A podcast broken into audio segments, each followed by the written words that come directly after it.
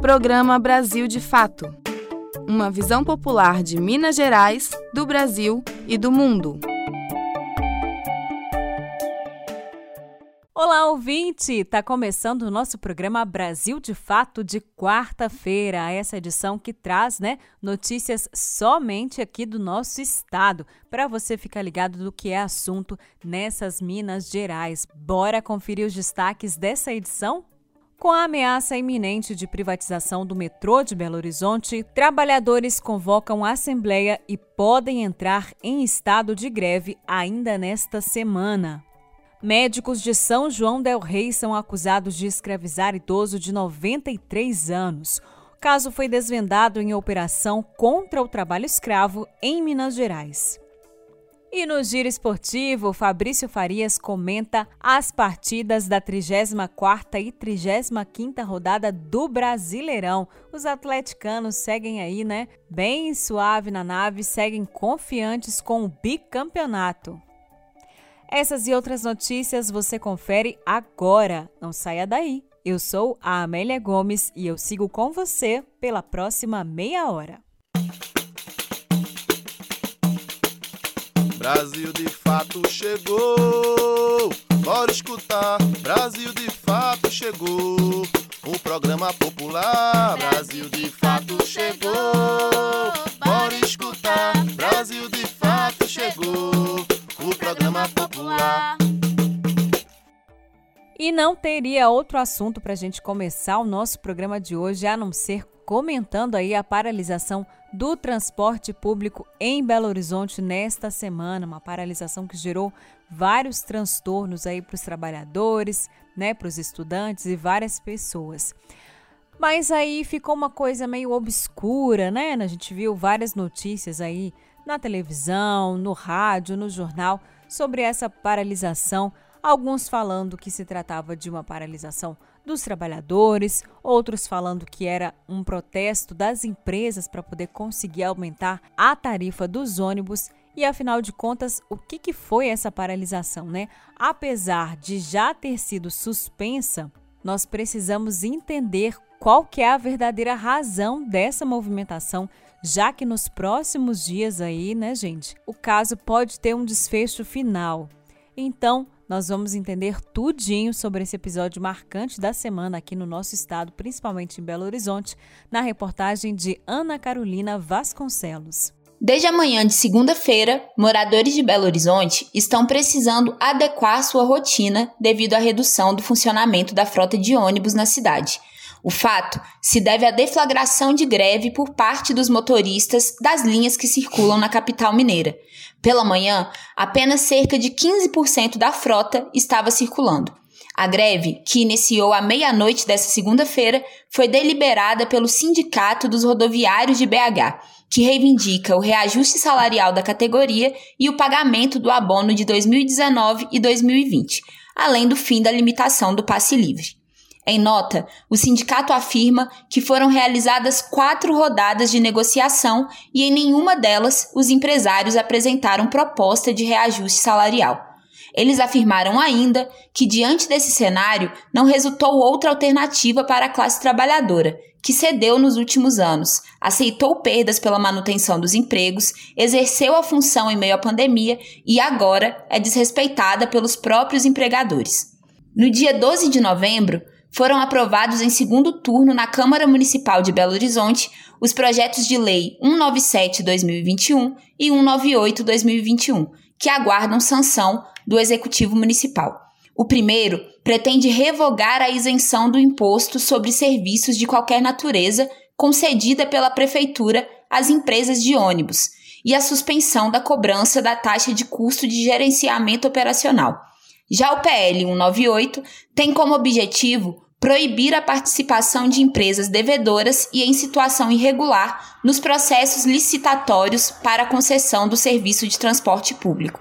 Os PLs resultam do estudo realizado pela CPI da BH Trans, encerrada no dia 8 de novembro e que investigou irregularidades na licitação do serviço de transporte público e nos contratos com as concessionárias do serviço na capital. Apesar de reconhecerem o direito legítimo à greve, as vereadoras do PSOL, Bela Gonçalves e Isa Lourença questionam as reais intenções da movimentação. Nas redes sociais, o movimento Tarifa Zero BH também questionou sobre a relação entre a greve e a aprovação dos PLs.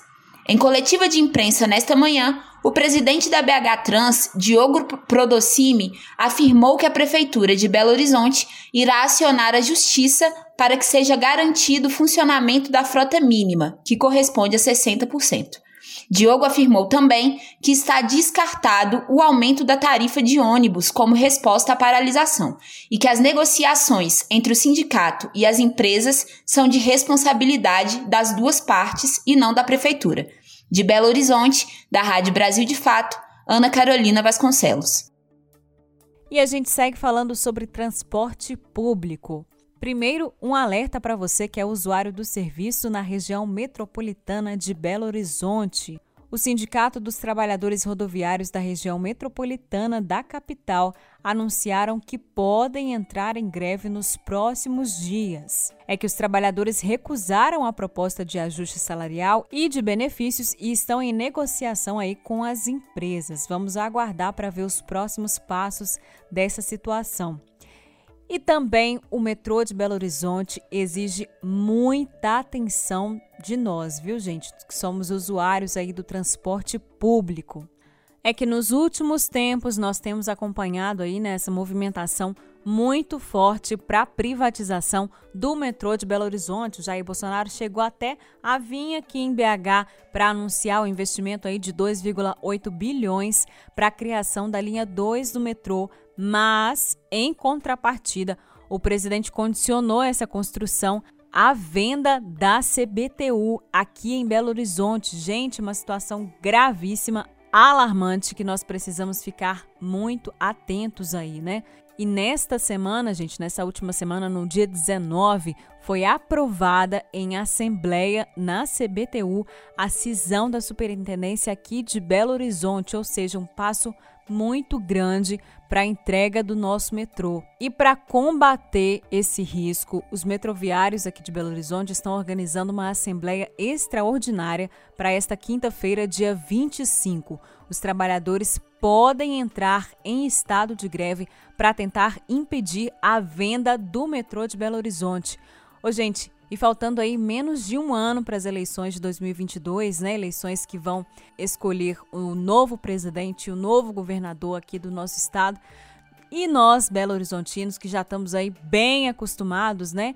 De que o metrô seja utilizado como moeda de campanha, como carta de campanha, né? Não podemos ficar calados diante dessa grave ameaça, gente. Cabe lembrar, meu povo, que em apenas um ano, sob gestão do governo Bolsonaro, a tarifa do metrô aumentou mais de 136%. Vocês lembram? Até outro dia mesmo, o bilhete era de apenas R$ 1,80. Foi só o Bolsonaro assumir, mudar a política aí da, do subsídio da tarifa, que a passagem foi para 4,50, né? Os atuais 4,50 que os usuários pagam hoje. Então, gente, vocês imaginem o que, que vai acontecer se for concretizada mesmo essa venda do metrô de Belo Horizonte. E com essa paralisação dos motoristas de ônibus e das empresas aqui em Belo Horizonte, nós vimos como que é importante o metrô de BH, né? Ele precisa de investimento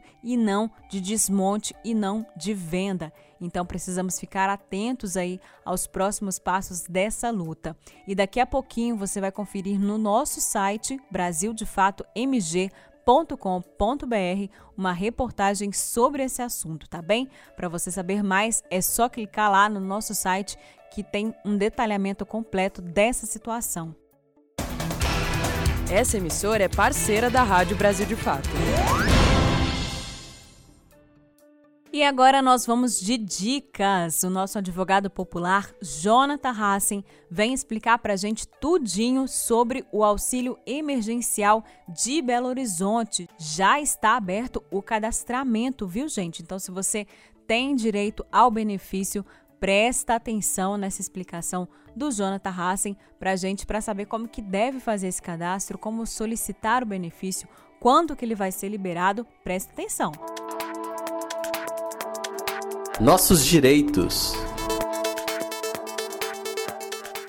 Olá, ouvintes do Brasil de Fato. O pedido do auxílio Belo Horizonte deve ser feito até o dia 15 de fevereiro de 2022. Já está disponível para solicitação o Auxílio Belo Horizonte, que é o programa que alcançará famílias de baixa renda na capital de Minas Gerais, em substituição às cestas básicas, que deixarão de ser entregues a partir agora do mês de dezembro. Porém, nem todos que receberam as cestas básicas vão receber agora o Auxílio BH é preciso consultar através do site auxiliobh.pbh.gov.br, repetindo, auxiliobh.pbh.gov.br. Então você precisa consultar nesse site se você é elegível para receber o auxílio e, em caso positivo, você vai confirmar alguns dados pessoais até o dia 15 de fevereiro de 2022, que é o último dia para essa confirmação de dados e solicitação do auxílio. Os inscritos no Cade Único até 30 de junho de 2021, com renda per capita de até meio salário mínimo, serão beneficiários, mas também há outros públicos contemplados que necessariamente podem estar fora do Cade Único, como vendedores ambulantes, lavadores de carro, todos cadastrados junto à Prefeitura. Famílias que tenham crianças matriculadas na rede municipal de educação também vão receber parcelas até a regularização da merenda escolar. No site da Prefeitura, que é o prefeitura.pbh.gov.br, é possível verificar todos os públicos que serão atingidos pelo auxílio. O valor será de 600 reais pago em seis parcelas de 100 reais. Alguns poderão ser cumulativos, como critério de renda e os que tiverem filhos em escolas municipais, por exemplo. Eu sou Jonathan Hassen, advogado popular. Se você tem alguma dúvida sobre algum direito, mande para a gente. Um abraço e até a próxima. Você está ouvindo o programa Brasil de Fato. Uma visão popular de Minas Gerais, do Brasil e do mundo.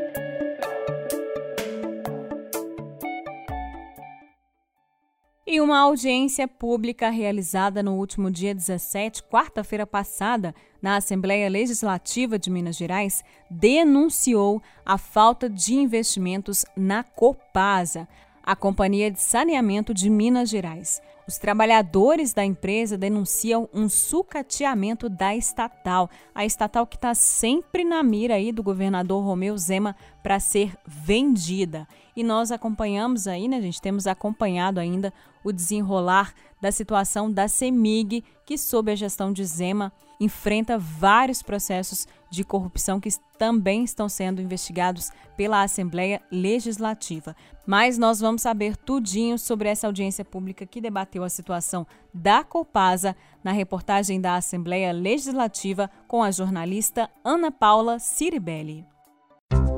Notícias da Assembleia o descumprimento do acordo firmado na Convenção Coletiva dos Trabalhadores e denúncias de sucateamento da Copasa, empresa responsável pelo saneamento no Estado, como a falta de investimentos pela companhia, foram temas de debate na Assembleia Legislativa nesta quarta-feira. O presidente da Central Única dos Trabalhadores, Jairo Nogueira, diz que já são mais de 900 dias sem que seja cumprido o acordo coletivo feito com os servidores.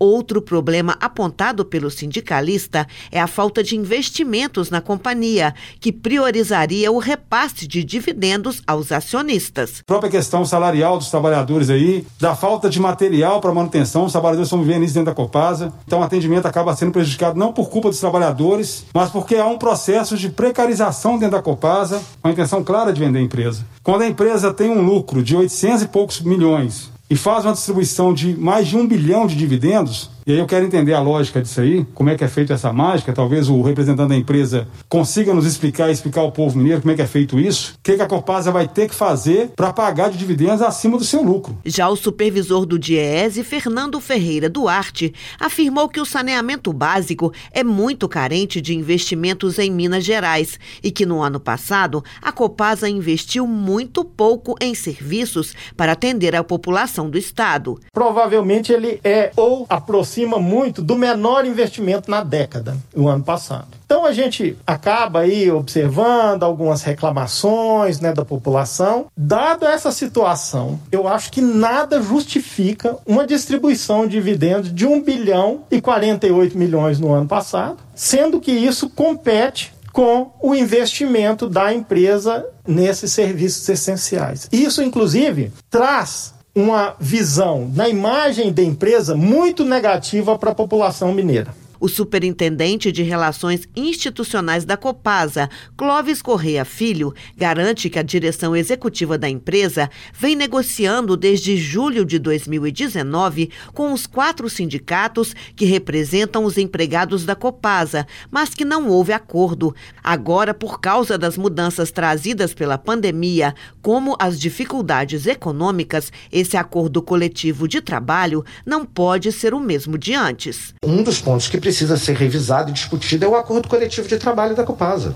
O ACT assinado pela gestão passada traz um número enorme de benefícios que não encontram razoabilidade no atual cenário de desemprego em alta, pandemia, redução do poder de compra da população, sem considerar, obviamente, o cenário de competição que a companhia agora passa a enfrentar. Sobre os números apresentados na reunião, Clóvis Correia Filho alega que a Copasa fez grandes investimentos no ano passado. A Copasa investiu 481 milhões no exercício de 20 para expansão dos sistemas de abastecimento de água e esgoto, além de desembolsar mais 888 milhões para manutenções preventivas e corretivas, o que totalizou 1,36 bilhão em aportes nos municípios. Esse desempenho só não foi maior em função das fortes chuvas em Minas nos dois primeiros meses, e as obras de saneamento, infelizmente, não conseguem, e sim pelas restrições impostas pela pandemia de Covid-19. Mesmo com as explicações, o deputado Betão do PT, que pediu a reunião,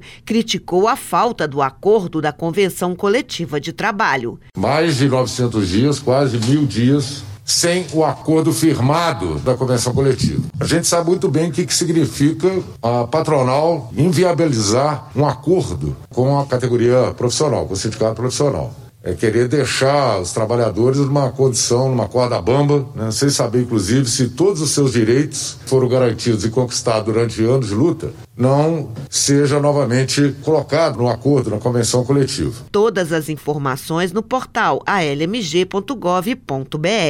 Da Assembleia Legislativa em Belo Horizonte, Ana Paula Ciribelli. E por falar da luta dos parlamentares mineiros contra os desmandos de Romeu Zema, nesta semana movimentos populares publicaram uma nota em solidariedade à deputada estadual Beatriz Cerqueira do PT. A parlamentar está sendo processada pelo governador e afirma que está sendo vítima de perseguição política, já que a deputada é um dos principais nomes de oposição ao governo na Assembleia Legislativa. Partido político e movimentos populares divulgaram nesta segunda-feira, 22, uma nota em solidariedade à deputada estadual Beatriz Cerqueira, do Partido dos Trabalhadores. Beatriz está sendo processada pelo governador do estado, Romeu Zema, que afirma que a deputada veiculou informações falsas a seu respeito. Na nota, as organizações identificam a ação de Zema como uma tentativa de silenciar a deputada, que é oposição ao governo. No documento, as entidades afirmam, abre aspas, essa tentativa do Partido Novo de silenciá-la vem em resposta à sua luta no parlamento, a exemplo de seu posicionamento contra a reforma administrativa, contra o processo espúrio de sucateamento, aparelhamento e privatização da CEMIG, Copasa e outras empresas públicas, contra o regime de recuperação fiscal e por apontar irregularidades dos projetos Mãos Dadas e Somar, Fecha aspas. A nota é assinada pelo Movimento de Trabalhadores Rurais Sem Terra, o Movimento dos Atingidos por Barragens, o Movimento de Trabalhadores por Direitos e a Marcha Mundial das Mulheres.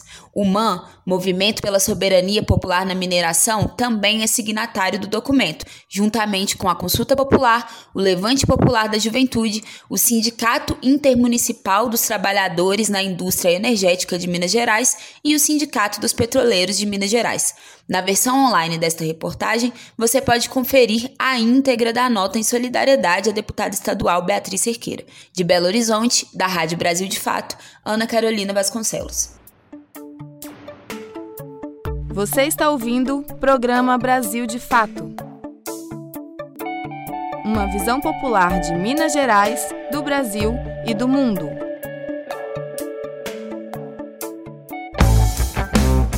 Todas as sextas-feiras tem edição impressa do jornal Brasil de Fato, com análise diferenciada sobre os fatos, denúncias que interessam ao povo mineiro, dicas culturais e, claro, o seu esporte semanal.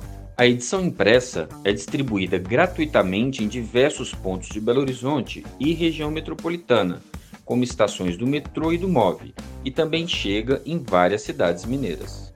Jornal Brasil de Fato uma visão popular de Minas Gerais, do Brasil e do mundo.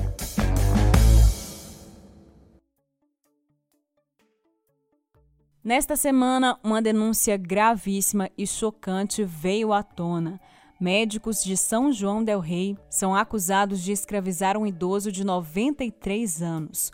O caso foi desvendado em operação contra o trabalho escravo aqui no nosso estado. Lembrando, gente, que Minas Gerais é o estado brasileiro com maior número de registros de trabalhadores em situação análoga à escravidão. A família de Lácio Detome, acusada de manter o caseiro Geraldo Duarte, de 93 anos, em condição análoga à escravidão em São João del Rei, em Minas Gerais, resiste em cumprir com suas obrigações trabalhistas mesmo após o resgate do empregado na última semana. O trabalhador idoso, que recebia um salário mínimo por mês, foi libertado em uma ação conjunta entre o Ministério do Trabalho, a Polícia Federal e o Ministério Público do Trabalho a partir de uma denúncia anônima. Durante 26 anos, Duarte nunca recolheu contribuição para o INSS, não recebeu 13º nem tirou férias. Analfabeto, o caseiro teria uma dívida de gratidão com os de Lácio Detome e dizia que não podia sair do sítio dos empregadores sob nenhuma hipótese. A casa onde o trabalhador vivia com a esposa Maria Inês tinha goteiras, telhado quebrado, forro apodrecido e fiação em más condições. Quando chovia, eles ficavam molhados, no frio e no escuro, para evitar choques elétricos. O ambiente contrasta com o conforto da casa ao lado, onde a família de Lácio Detome se divertia nos finais de semana com piscina, churrasqueira e área gourmet. A propriedade está registrada em nome de cinco pessoas da mesma família. Dois são médicos em São João del Rei e frequentadores do sítio, os pediatras Cristiane Maria de Lácio Detome e Carlos André de Lácio Detome. Este último também atua como cirurgião e é coordenador do curso de medicina do Centro Universitário Presidente Tancredo de Almeida Neves. Além da mãe deles, Maria Luísa de Lácio Detome, outros dois irmãos compõem a lista de empregadores. A pedagoga Adriane Maria de Lácio Detome Souza e o enfermeiro Marcos André de Lácio Detome, conhecido como Marquinhos, administrador da empresa Plano de Assistência Médico Hospitalar. Como ocorre nos casos de resgate, eles terão que pagar todos os direitos subtraídos do trabalhador durante o período de serviço e responder pelo crime de submeter uma pessoa à condição análoga à escravidão. Foram lavrados 12 autos de infração e o Ministério Público do Trabalho busca a reparação integral dos valores, além de uma compensação pelo dano moral individual. Até o momento, os empregadores teriam pago cerca de 19 mil reais, referentes aos últimos cinco anos de trabalho. Segundo informações de bastidores obtidas pelo Brasil de Fato, até a última quarta-feira a família teria aceitado pagar 128 mil reais, que correspondem aos direitos subtraídos desde 1995. Naquela noite, no entanto, o advogado e primo dos empregadores, Vitor Taroco, informou aos procuradores que não tinha interesse em fazer acordo para além dos 19 mil reais. Além das condições precárias e dos descumprimentos trabalhistas, o caseiro Geraldo Duarte teria sofrido assédio por parte dos empregadores ao menos duas vezes desde o início das investigações. No dia 11, os quatro irmãos de Lácio Detome teriam ido com o advogado Vitor Taroco ao sítio e pressionado o trabalhador e a esposa a deixarem o imóvel imediatamente. Eles já estavam cientes da investigação e insistiram que o casal dissesse de onde teria partido a denúncia. Uma semana depois, no dia 17, Duarte teria sofrido novas pressões, desta vez por telefone. Os empregadores teriam tentado propor um acordo, mas o empregado não aceitou. Essas informações, obtidas sob condição de anonimato, também foram apresentadas pelo Brasil de Fato ao advogado Vitor Taroco, que respondeu por meio de nota. Para conferir a nota na íntegra, acesse a versão online desta matéria em brasildefato.com.br. De São Paulo, da Rádio Brasil de Fato, Daniel Giovanaz. Participe da nossa programação. Mande um WhatsApp pra gente. Anote o número 31 98468 4731. Repetindo, 31 98468 4731. É você no programa Brasil de Fato.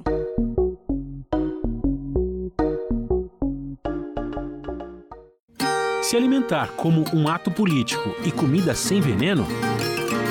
O Armazém do Campo reúne as duas coisas com a agricultura familiar orgânica e agroecológica dos assentamentos da reforma agrária.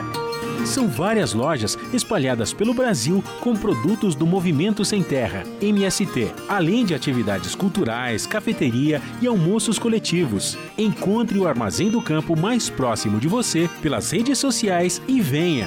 Traga sua família e amigos para conhecer um novo jeito de comer bem. Oi, gente, por falar no Armazém do Campo, essa nossa querida loja aí está comemorando quatro anos de resistência, né? Com muita produção cultural, produção orgânica e familiar, com muitos alimentos saudáveis para todo mundo. E justamente para comemorar vão ter dois eventos super legais lá no Armazém do Campo, viu? Esse final de semana. Nessa sexta-feira tem um forró para comemorar os quatro anos do armazém.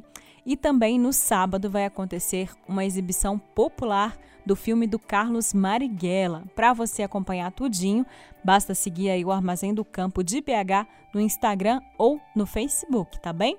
E nesta semana, os Belo Horizontinos tiveram uma vitória muito importante na preservação do meio ambiente, é que o prefeito Alexandre Calil sancionou nesta quarta-feira a preservação da Mata do Planalto, uma grande vitória aí para todo mundo. Projeto de lei que era de autoria da vereadora Bela Gonçalves do PSOL e que traz aí um grande ganho, né, para nossa preservação aqui em Belo Horizonte. Bom, e por falar em luta para a preservação do meio ambiente, em Santa Luzia os moradores também tiveram uma vitória nesta semana. A Justiça de Minas Gerais concedeu no último dia 12 uma liminar que suspende a licença ambiental do empreendimento Cidade Jardim em Santa Luzia, na região metropolitana de Belo Horizonte. O projeto de responsabilidade da MCAP Residencial SA já havia conseguido autorização prévia do CODEMA, o Conselho Municipal de Meio Ambiente de Santa Luzia. O empreendimento previa o parcelamento do solo da antiga fazenda Vicente Araújo para fins residenciais e comerciais.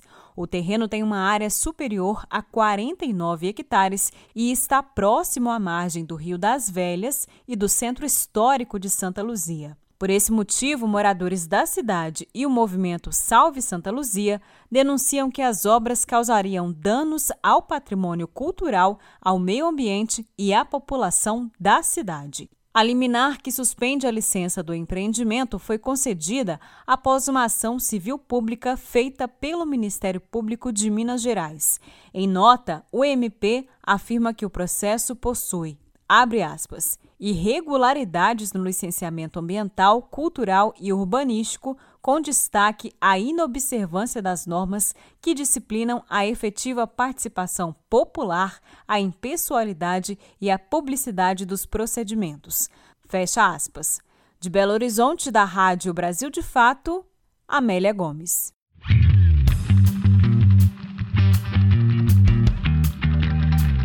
Resenha Esportiva.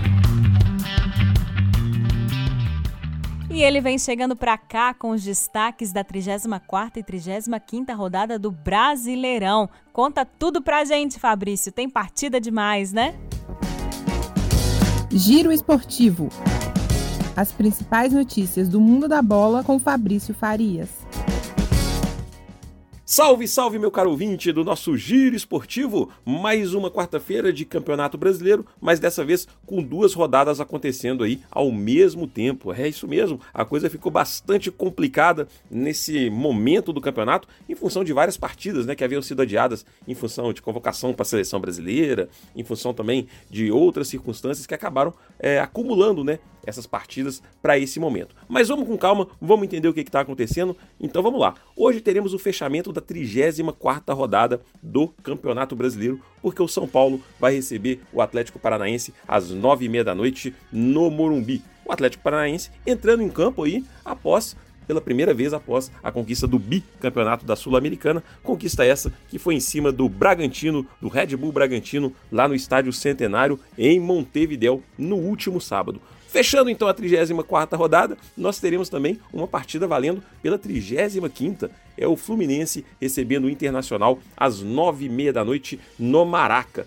35ª rodada, por sua vez, que já iniciou na noite de ontem. Isso mesmo, o empate entre Palmeiras e Atlético em 2 a 2 no Allianz Parque foi justamente a abertura dessa 35ª rodada, que vai ter sequência também amanhã, na quinta-feira, com mais duas partidas. O Santos recebendo Fortaleza às 7 horas da noite na Vila Belmiro e o Ceará recebendo o Corinthians no Castelão às 8 horas da noite. Essa 35ª rodada, ela vai ter sequência no início da próxima semana, na segunda-feira, na terça e também na quarta, na quinta, ou seja, ao longo da próxima semana, é, teremos a sequência né, dessa 35 rodada, porque no final de semana o que teremos é justamente o início da 36 rodada. Veja você que confusão, que bagunça, várias rodadas acontecendo ao longo de uma mesma semana. O que está mais claro, com toda certeza, é a posição na classificação geral, na tabela. Nesse momento, o Atlético é líder da competição com oito pontos à frente do Flamengo. O Flamengo que na noite de ontem também acabou empatando, né? Cedeu o empate para o Grêmio lá em Porto Alegre e com o empate do Atlético em relação é, no jogo contra o Palmeiras, a distância entre as duas equipes acabou se mantendo ali nos oito pontos, uma condição muito confortável que vai fazendo aí com que o Atlético se aproxime cada vez mais desse bicampeonato brasileiro. Agora, o Flamengo e o Palmeiras já estão com as atenções voltadas para a final da Libertadores, que vai ser nesse final de semana, realmente uma disputa que vai fazer com que o futebol brasileiro, né, conheça aí mais um tri campeão da Libertadores. Então, essa equipe, né, quem sair vencedora desse confronto vai poder igualar ali em número de títulos da Libertadores ao Santos, ao Grêmio e também ao São Paulo, como sendo aí os maiores vencedores da competição no futebol brasileiro. Então é no meio dessa rodada confusa, é no meio de vários jogos acontecendo ao mesmo tempo de várias rodadas que eu vou ficando por aqui, desejando a você, apesar de toda a confusão, uma noite de muito bom futebol e de muitas emoções para você, torcedor. Eu vou ficando por aqui, a gente se vê com certeza na semana que vem. De Belo Horizonte, para a Rádio Brasil de Fato, Fabrício Farias. E nós vamos ficando por aqui. O programa de hoje teve apresentação, roteiro e trabalhos técnicos de Amélia Gomes. A produção é da equipe de jornalismo do Brasil de Fato. Nós voltamos ao ar na sexta-feira, às 11h30 da manhã. Você ouviu o programa Brasil de Fato uma visão popular de Minas Gerais, do Brasil e do mundo. Acompanhe mais notícias no site brasildefato.com.br.